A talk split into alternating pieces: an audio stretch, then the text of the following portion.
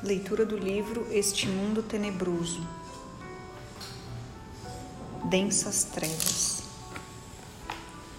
Poderia ter começado em qualquer cidade. Bascom não tinha nada de especial.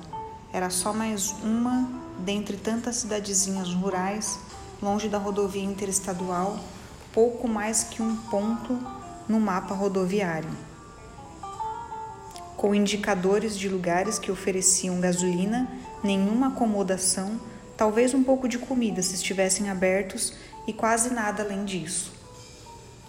Mas começou em Bascom. Era uma noite de terça-feira, como outra qualquer. O dia de trabalho chegara ao fim.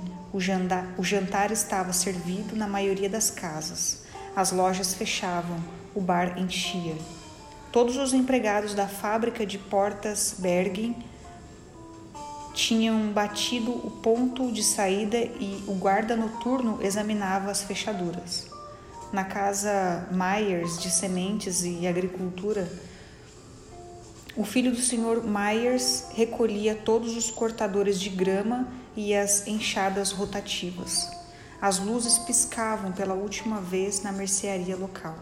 Dois senhores aposentados sentados diante da barbearia passavam horas ociosas.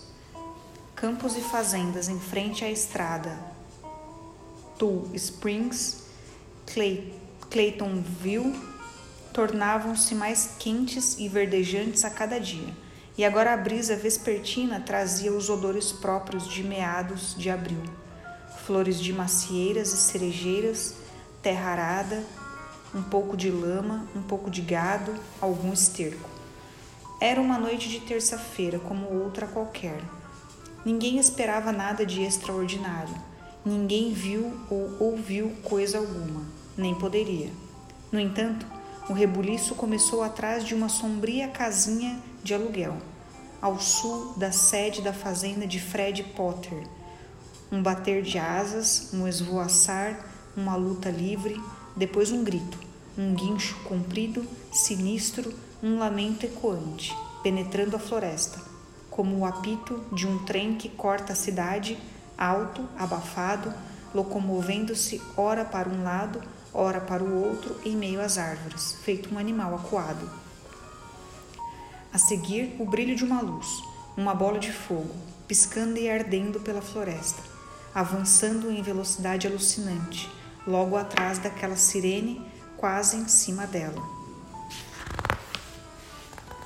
Mais berros e gritos, mais luzes lampejantes. De repente, a floresta se encheu delas. A floresta terminava abruptamente onde começava o laticínio Amherst. A caçada prosseguiu em campo aberto. O primeiro a deixar a mata foi um inseto, um morcego.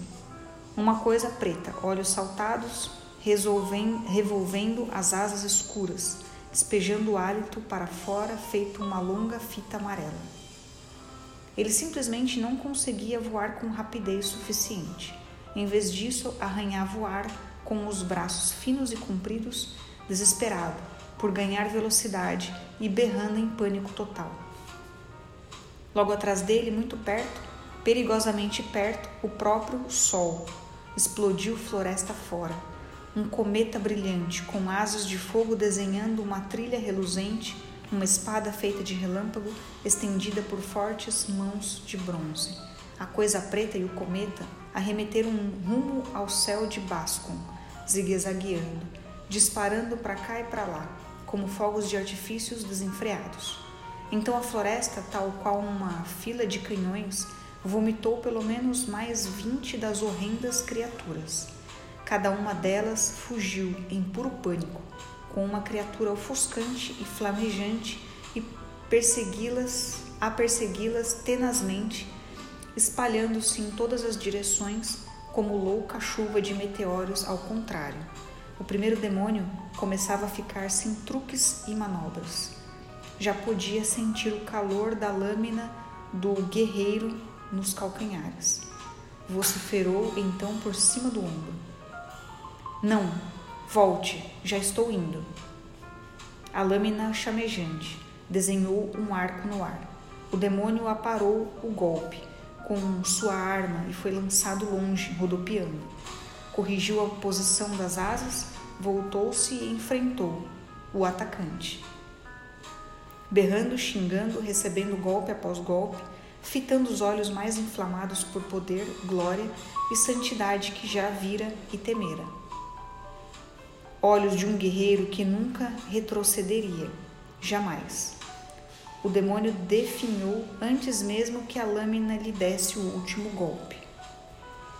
Deslizou na terra, do mundo dos viventes para as trevas exteriores, desaparecendo em uma nuvem de fumaça vermelha a rodopiar sobre si mesmo. O guerreiro virou-se e ganhou maiores alturas, revolvendo a longa espada acima da cabeça, traçando um círculo de luz. Ardia com o calor da batalha, o fervor da retidão. O mesmo fervor consumia seus companheiros que derrubavam demônios do céu como insetos pútridos, abatendo-os com espadas fortes, perseguindo-os obstinadamente, sem dar ouvidos a nenhum apelo. À direita, um espírito comprido, serpenteando, serpenteante, lançou um novo golpe violento contra seu assaltante celestial, antes de se dobrar ao meio em agonia e desaparecer. À esquerda, um diabrete falastrão, gabola, maldizia e provocava seu oponente, enchendo o ar com blasfêmias. Rápido e confiante, começava a acreditar que poderia prevalecer até sua cabeça sair rodopiando para longe do corpo, ao mesmo tempo que uma risada orgulhosa ainda lhe contorcia o rosto, e então desapareceu. Ainda restava um. Ele girava em torno de uma asa boa. Estou indo, estou indo, suplicou. Seu nome? O anjo exibiu saber. Desespero. O guerreiro mandou o demônio pelos ares. Com a parte chata da sua lâmina ele se foi. Sumiu, porém, ainda capaz de operar maldades. E então acabou.